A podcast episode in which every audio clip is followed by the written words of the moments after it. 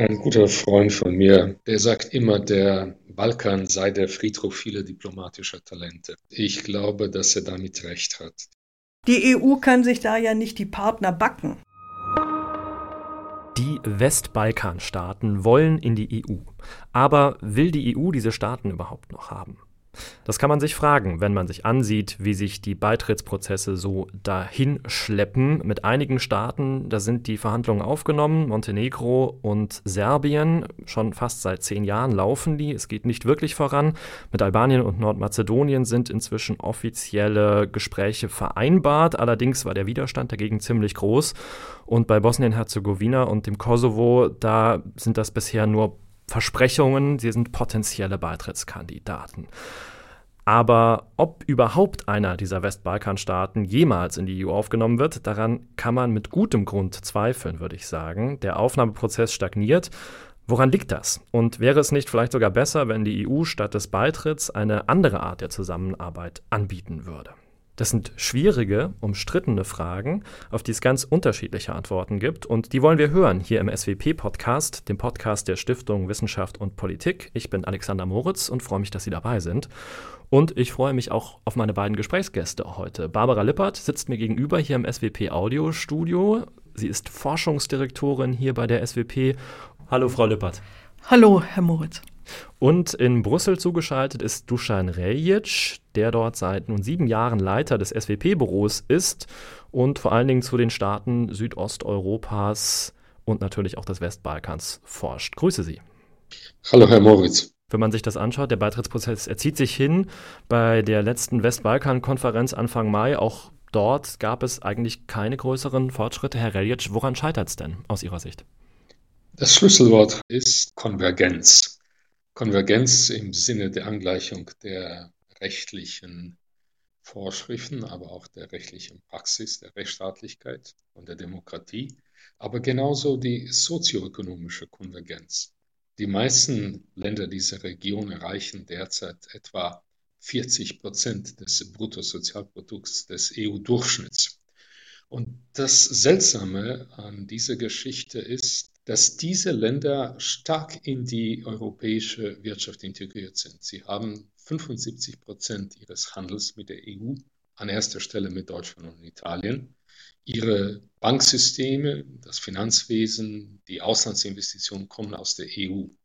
Paradoxerweise sind diese Länder mehr in das europäische Wirtschaftsgefüge integriert als etliche EU-Länder selbst. Nur Sie liefern vor allem billige Arbeitskraft. Und das heißt, sie sind am unteren Ende der Wertschöpfungskette und daraus resultiert eine sozioökonomische Stagnation. Die Menschen haben verstanden, dass Wohlstand nicht zu ihnen kommt, also gehen sie dort, wo Wohlstand ist. Und im Jahr 2018 ist alle zwei Minuten ein Bürger der Westbalkanstaaten legal in die EU ausgewandert. Und zu Hause bleiben immer weniger, die immer mehr Schulden abtragen müssen.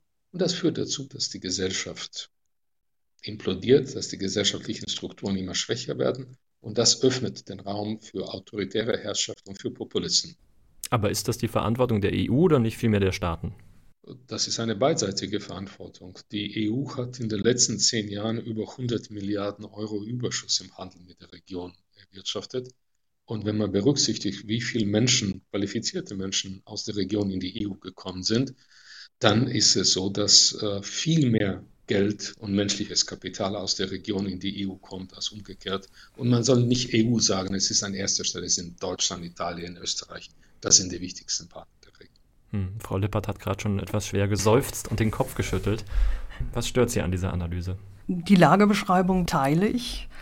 Ähm, es handelt sich äh, um Länder mit, mit hoher Arbeitslosigkeit, geringem Wachstum, sind arme äh, Länder im Vergleich äh, zur Europäischen Union. Das heißt nun, dass man ähm, damit rechnen muss, dass man auf Dauer arme Länder aufnehmen wird, die also über Jahrzehnte hin Nettoempfänger von Unterstützung aus dem EU-Haushalt sein werden. Das Wesentliche aber ist, was glaube ich, ähm, den ähm, Enthusiasmus seitens der EU äh, dämpft, jenseits äh, der äh, Gipfelfotos, äh, die man macht, äh, um das Image aufzupolieren, äh, ist, glaube ich, dass man sich die politischen Verhältnisse ansieht, die eben auch dazu führen, dass Investitionen nennenswerter Art eben nicht in diese Region gehen. Und das ist eine Region, die man ähm, grob charakterisieren könnte äh, als eine Region, in äh, der die Bevölkerung schlecht regiert wird, Korruption, Rechtsunsicherheit äh, herrschen und es nach wie vor private Interessen Gruppen und äh, verquickte Gruppen von Wirtschaft äh, und Politik sich im Grunde genommen die Milliardenbeiträge, die aus der EU in die Region seit Jahren fließen, eher unter sich, jedenfalls nicht nach dem Regelwerk der EU aufteilen. Und solange sich hieran nichts ändert, äh, glaube ich auch nicht, dass man sagen kann, viel hilft viel. Und wenn wir die Strukturmittel erhöhen oder wenn wir die Strukturpolitik öffnen für diese Drittstaaten sich hineinnehmen in das Regelwerk, dass damit sozusagen die ähm, Blockaden in den Ländern äh, gelöst werden. Also hier glaube ich, liegt der Ball tatsächlich sehr äh, im Feld der Westbalkanländer und die EU muss überlegen, wie sie jenseits äh, der Dialoge und Zusammenarbeit äh, mit den Regierungen an die politischen, gesellschaftlichen Kräfte herankommt, die sehen, dass ihnen dieses Verhalten ihrer politischen Eliten schadet und die Abstimmung mit den Füßen äh, hat äh, Dusan Reljic äh, ja schon äh, beschrieben, die diese Länder natürlich noch schwächer machen, weil in der Regel die relativ besser ausgebildeten das Land äh, verlassen und die anderen zu Hause bleiben. Mit vielem, was Barbara Lippert gesagt hat, bin ich absolut einverstanden, vor allem mit dem immer schwächer werdenden Rechtsstaat und mit dem Rückfall in Sachen Demokratie. Das Problem, warum es mit der Rechtsstaatlichkeit nicht richtig vorankommt, warum die, anstatt Konvergenz, warum wir die Divergenz haben, hat zu einen damit zu tun, dass die sozioökonomischen Verhältnisse der Mittelklasse dort eliminieren und zur Auswanderung drängen. Aber zum anderen hat die Europäische Union versucht, in der Region Stabilität zu erreichen, indem sie sich akkommodiert hat mit einigen der sehr autoritären Führungspersönlichkeiten dort, Djukanovic in Montenegro oder Vucic in Serbien. Alles im Glauben, dass diese Leute am Ende Stabilität und äh, Überwindung der Konflikte liefern können. Also Herr, Herr Relic, Sie würden ja. sagen, die EU unterstützt die Falschen. Die ja. EU hat ein Problem. Ja. Sie will einerseits Stabilität bewirken, aber sie macht das, indem sie Menschen, die durch Spaltung der Gesellschaft leben, die davon leben, dass sie immer wieder neue Konflikte hervorrufen, dass sie auf diese Leute setzt. Ich nenne den Namen, das ist Vucic in Serbien, das ist Djukanovic in Montenegro, das mhm. ist Rama in Albanien. Mhm. Aber mhm. gleichzeitig gibt es so viele schöne, wie Barbara Lippert sagte, Gipfelfotos mit diesen Leuten. Ja. Ja, und das wäre genau der, der Punkt, glaube ich, wo die EU ansetzen äh, müsste. Also das, das Naming und Shaming einerseits zu betreiben und nicht diesen ähm, tendenziell korrupten Eliten äh, noch äh, mehr Reputation äh, zu verschaffen, indem sie eben als angesehene Partner äh, äh, hingestellt werden, sondern die EU muss äh, stärker in die Gesellschaften hineingehen und Akteure identifizieren, die man unterstützen kann, immer wissend, dass natürlich diese Art Veränderung von den Bürgerinnen und Bürgern selbst erbracht äh, werden muss. Das wird nicht äh, von heute auf morgen eine neue Elite dort in die Regierungsverantwortung kommen.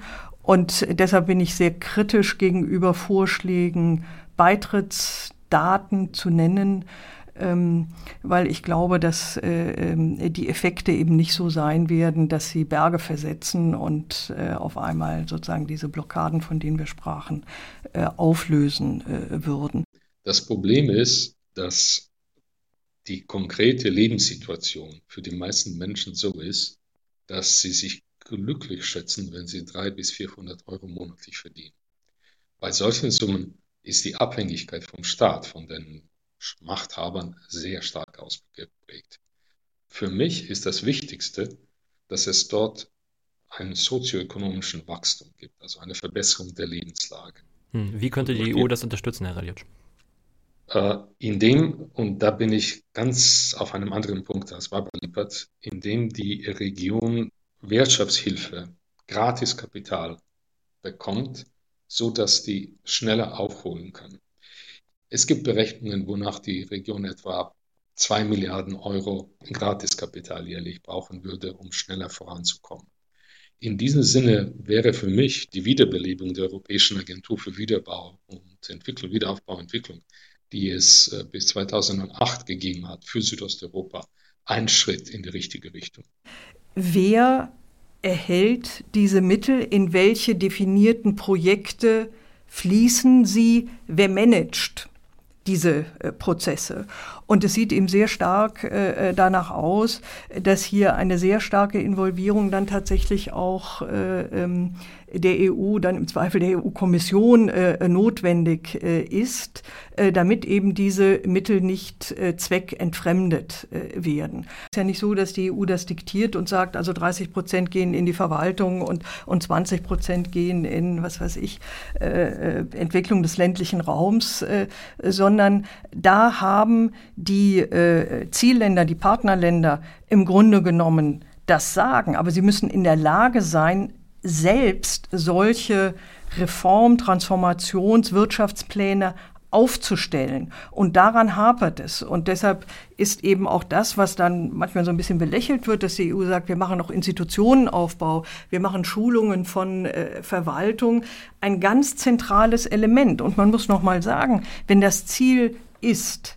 Aufnahme dieser Länder, dann kommen sie in eine, ich sage jetzt mal, Hochleistungsgemeinschaft hinein, was Staatskapazitäten angeht. Denn die EU verlässt sich darauf, dass das gesamte Regelwerk in den Mitgliedstaaten und auf ihren unterschiedlichen Ebenen durchgesetzt wird. Auch das stellt natürlich nochmal die Frage, die Sie eingangs, Herr Moritz, äh, aufgeworfen haben, ob es nicht Alternativen gibt. Hm. Trotzdem, es gibt offiziell die Beitrittsperspektiven, sie werden offiziell beibehalten. Wird einer der Westbalkanstaaten in den nächsten zehn Jahren tatsächlich EU-Mitglied?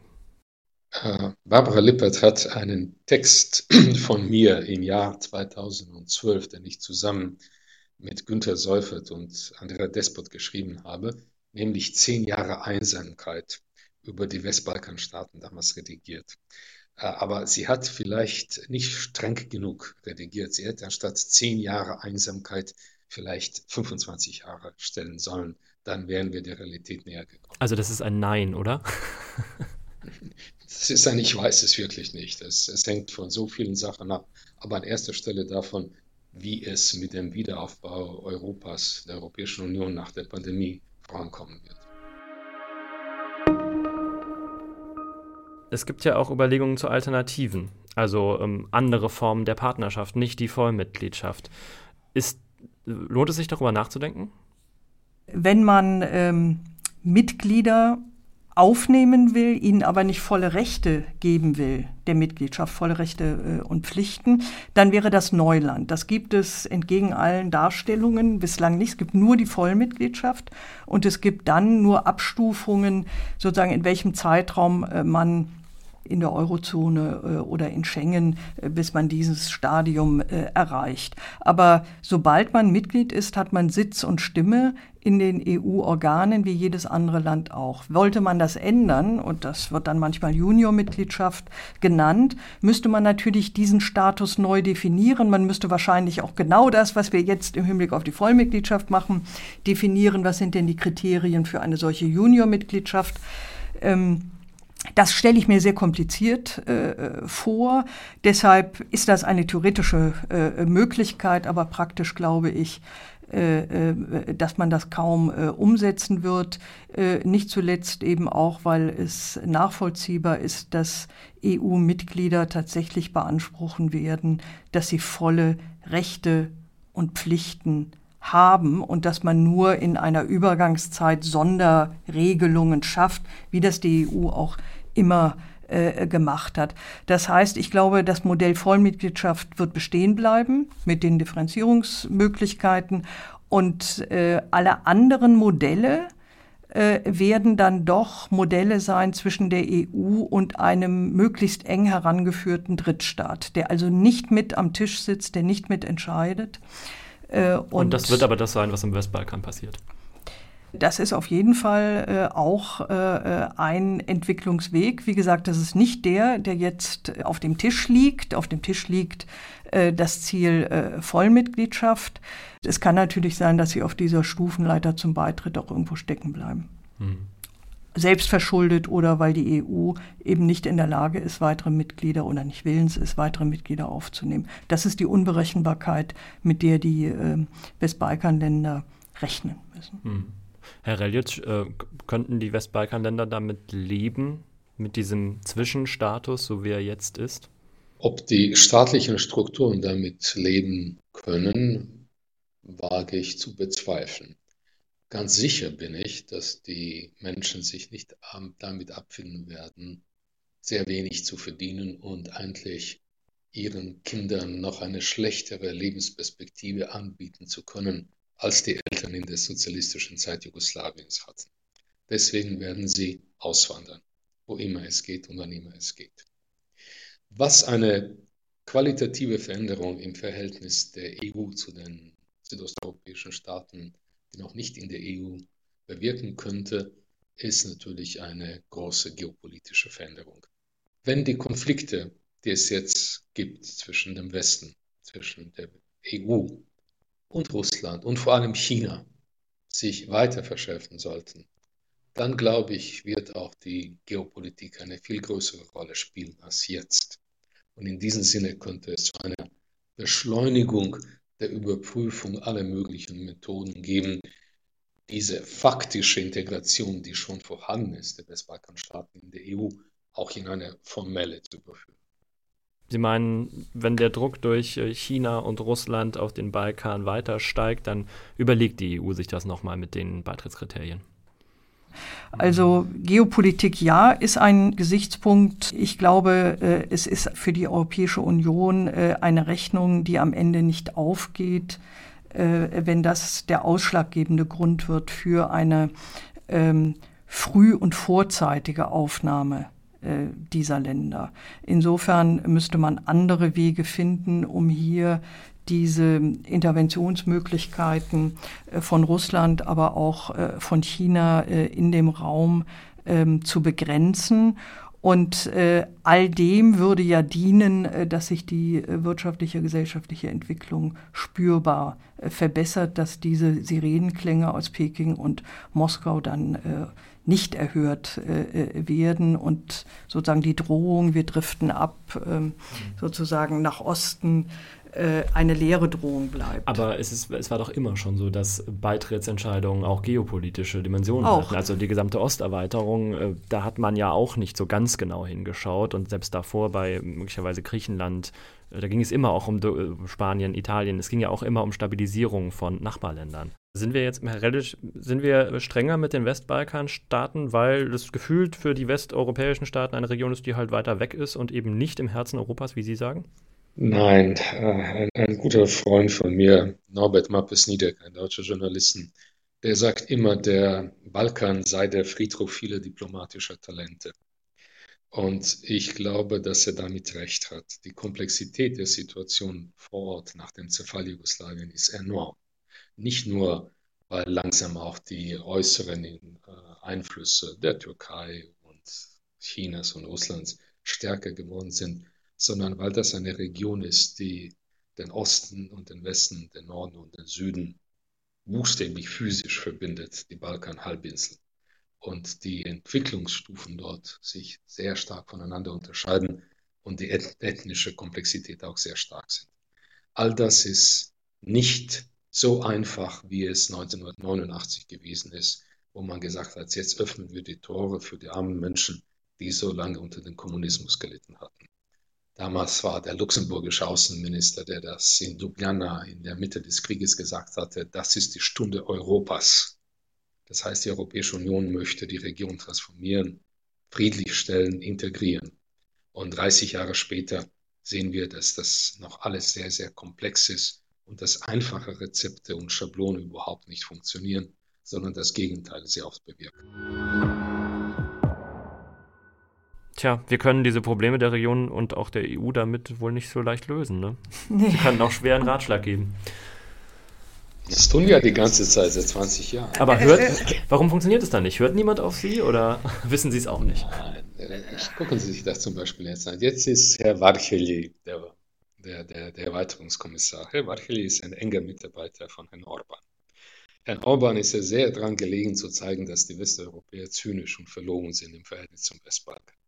Und Varcheli treibt das sehr stark voran er sagt, dass Herr Vucic und die anderen wunderbare Fortschritte machen und dass es die bösen EU-Staaten sind, die da sie ihre Versprechen nicht einhalten.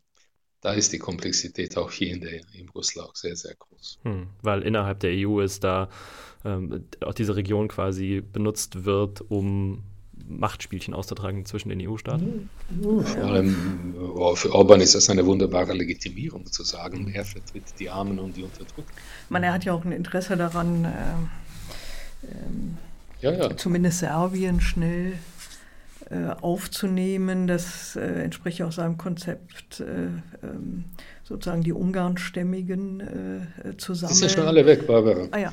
300 ja, aber, Ungarn aber trotz allem, aber er hält das ja trotz allem, also sich da als Advokat äh, ja, ja, äh, und Unterstützer äh, in Szene zu setzen, das gehört eben in der Tat zu seinem, zu seinem politischen Programm und dieses äh, dieses äh, Herabwürdigen dann eben anderer, äh, insbesondere Macron, das, ist, das kommt ihm politisch zu Pass. Ich meine, Deutschland hat dann aber doch gesehen, dass insbesondere die wirtschaftliche Entwicklung so äh, desaströs negativ ist, dass man dann auch mit dem Berliner Prozess nochmal gesagt hat, wir müssen einen Anlauf machen. Und der hatte ja auch einen sehr starken wirtschaftlichen Schwerpunkt. Äh, aber ähm, äh, das alles reicht eben äh, nicht aus, wenn in den, da kann ich immer noch wieder sagen, wenn in den Ländern selber nicht dieser, dieser Umschwung auch und diese, diese Kritik am, am, am einfach an der, an der schlechten Governance der Länder äh, äh unterstützt wird und wenn man sich da Alternativen äh, erarbeitet. Das wird nicht schnell gehen und auch einfach zu sagen, die Opposition soll gestärkt werden, die EU soll sich da nicht äh, bestimmte politische Kräfte ausgucken, die sie dann einseitig unterstützen, sondern das sind eben ist ein politischer Wettbewerb, der in den Ländern stattfinden muss. Aber man kann dennoch äh, insbesondere äh, äh bei, würde ich sagen, also äh, gesellschaftlichen Organisationen ähm, und was die Medien äh, äh angeht, für eine breitere Öffentlichkeit äh, sorgen und da auch Dialoge führen. Und im Grunde äh, glaube ich jetzt auch, dass diese ganze Digitalisierung äh, ähm, äh, und digitale Formate einfach ein Weg sein kann, um so eine stärkere europäische Öffentlichkeit zu fördern. Kann, kann man wirklich davon ausgehen, dass das funktioniert, wenn wir eine Mittelschicht haben, die ja diesen politischen Wandel in den Staaten herbeiführen könnte, aber die eben ums wirtschaftliche Überleben kämpft und im Zweifelsfall eher auswandert? Herr Moritz, äh, ja. ich weiß nicht, ob die Mittelschicht immer demokratisch eingestellt ja. ist. Das kommt noch dazu. Aber ich weiß, dass es ohne Mittelschicht nicht funktioniert. Denn wenn Menschen mit 300 Euro monatlich überleben müssen, Familien, wenn das Gesundheitssystem angeschlagen ist, das hat man besonders jetzt während der Pandemie gesehen, wenn das Erziehungssystem Probleme hat, hm dann ist die Bereitschaft, sich für Rechtsstaatlichkeit, für die Kritik einzusetzen, auch die Möglichkeit, unabhängig von den staatlichen Stellen quasi Aktivitäten zu entfalten, sehr gering. Mir geht es also darum, dass die Gesellschaft gestärkt wird, dass die hm. Freiheit der Individuen gestärkt wird, dass es autonome Wirtschaftssubjekte gibt. All das ist aber nicht von oben machbar, sondern kann nur zustande kommen, wenn es eine Entwicklung gibt. Eine Entwicklung ist möglich, wenn es Investitionen gibt. Mhm. Mit dem, was an Investitionen kommt, so wird das nicht zustande kommen.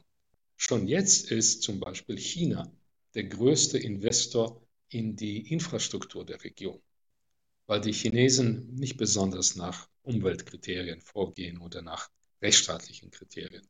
Das ist eben eine Konkurrenz. Und in diese Konkurrenz muss die Europäische Union, müssen die Mitgliedstaaten auch treten, indem sie viel Forscher nicht nur ihre Politik kommunizieren, sondern Tatsachen vor Ort schaffen. Es gibt keinen Grund, dass China die Eisenbahnstrecke Thessaloniki-Budapest baut. Das wäre eine Aufgabe der EU. Aber es sind die Chinesen und die Russen, die das derzeit machen. Und es ist die äh, lokale Politik, die das entscheidet. Ja, äh, niemand hat sich interessiert in der Europäischen Union für die Vorschläge, dass man doch endlich äh, diese Eisenbahnen wieder modernisiert. Das war, ist auch das Problem, dass die bürokratischen Strukturen in Brüssel, in Luxemburg bei der Europäischen Investitionsbank, in London bei der European Bank for Reconstruction Development nach ihren eigenen Zielvorstellungen funktionieren und die Realität vor Ort sehr wenig dadurch kommt. Also es ist schon auch Ignoranz von Seiten der EU. Ignoranz ist ein zu starkes Wort. Es gibt bürokratische Strukturen und, und diese bürokratischen Strukturen arbeiten nach ihren eigenen Vorstellungen. Und ein guter Länderbericht ist manchmal viel mehr wert für die Strukturen in Brüssel als eine kritische Betrachtung der Situation. Ja, aber ich meine, für die, für die EU ist ganz einfach der Punkt ja der, ähm, äh, stabilisieren wir das Land, sodass es also nicht mehr zu den Konflikten kommt, sodass wir nicht, äh, ich sage jetzt mal, fremde Mächte haben, die also Russland und China, äh, teilweise auch die Türkei, die hier äh, versuchen, ihren Einfluss zu Lasten der EU zu erweitern. Das ist dann genug. So, man, man, hegt die, man hegt die Konflikte, Probleme ein. Hm. Man nimmt das sie sich man aber, ja mehr oder man nimmt, genau, man, das ist auch mit ein Grund, weshalb der Enthusiasmus und Elan nachlässt. Oder nimmt man diese, ist man ehrgeiziger und äh, findet aber für diesen Ehrgeiz nicht die Partner äh, in den Ländern, dann belässt man es dabei und gibt trotz allem die 4,5 Milliarden äh, äh, da rein und, äh, und es ist gut. Aber man nimmt sich, man importiert nicht die Probleme. Man weiß, man wird sie nicht sozusagen dann lösen, wenn die Länder eigentlich einen Machtgewinn haben. Das heißt aber, Sie haben gerade gesagt, einhegen. Ja. Also das ist im Prinzip das, was die EU macht. Man hat jetzt da so einen Status quo, der ist einigermaßen also, erträglich und deswegen nein, belässt also, man es dabei. Nein, aber äh, Nee, das würde ich nicht sagen. Aber äh, der Ehrgeiz muss vor allen Dingen in den Ländern liegen. So. Und wenn der Ehrgeiz da nicht da ist, über dieses Stadium hinauszuwachsen und auch nichts zu tun, obwohl die jungen Leute äh, auswandern, dann ist das eine Frage an die dort politisch Barbara, Verantwortlichen. Und die, EU kann, so die EU kann sich das ja, kann sich da ja nicht die Partner backen. So. Doch, das macht sie. sie. Und sie das ja, aber das ist ja das, das habe ich ja, das habe ich ja kritisiert. Und weißt so. du, wen sie sich ausgebacken hat? Sie hat sich an Djukanovic und ja. Vucic und ja. die anderen Autokraten ja, aber wo hat sie die, wo hat sie, also kann man, kritisiere ich auch, aber äh, wenn es kein Alternativpersonal gibt, arbeitet mit dem, das da ist und hält es sich. Das ist ein historischer Prozess. Ja, gut, da sind wir uns einig. Also da ist die Europäische Union keineswegs mit unbeflecktem Hemd. Denn seit 91, ich wiederhole mich, es gibt keine politische Entscheidung, auch keine personale Entscheidung vor Ort, wo die EU nicht mitgewirkt hat und die EU-Mitgliedstaaten. An erster Stelle Deutschland. Man steht ja nicht als Beobachter, wenn man der deutsche oder der amerikanische Botschafter ist, sondern man arbeitet tagtäglich mit diesen Leuten zusammen und kann sehr vieles bewirken. Hm. Das sind nachdenkliche Worte zum Schluss dieses Podcasts von Dusan Reljic aus Brüssel, dort Leiter des SWP-Büros. Und bei mir im Studio hier war Barbara Lippert. Vielen Dank an Sie beide. Danke, Moritz. Das war der SWP-Podcast für dieses Mal. Leseempfehlungen zum Thema finden Sie gebündelt auf der Website der Stiftung Wissenschaft und Politik swp berlin.org, dort dann direkt unter diesem Podcast. Und auf dieser Website finden Sie bald auch die nächste Folge des SWP-Podcasts. Wenn Sie alle neu erscheinenden Studien und Paper der SWP im Blick behalten wollen, dann abonnieren Sie gerne auch den SWP-Newsletter oder folgen Sie der SWP bei Facebook und Twitter. Das war's für dieses Mal. Vielen Dank an die Runde, vielen Dank fürs Zuhören. Ich hoffe, wir konnten Ihnen ein paar bereichernde Gedanken mitgeben. Ich bin Alexander Moritz. Bis zum nächsten Mal.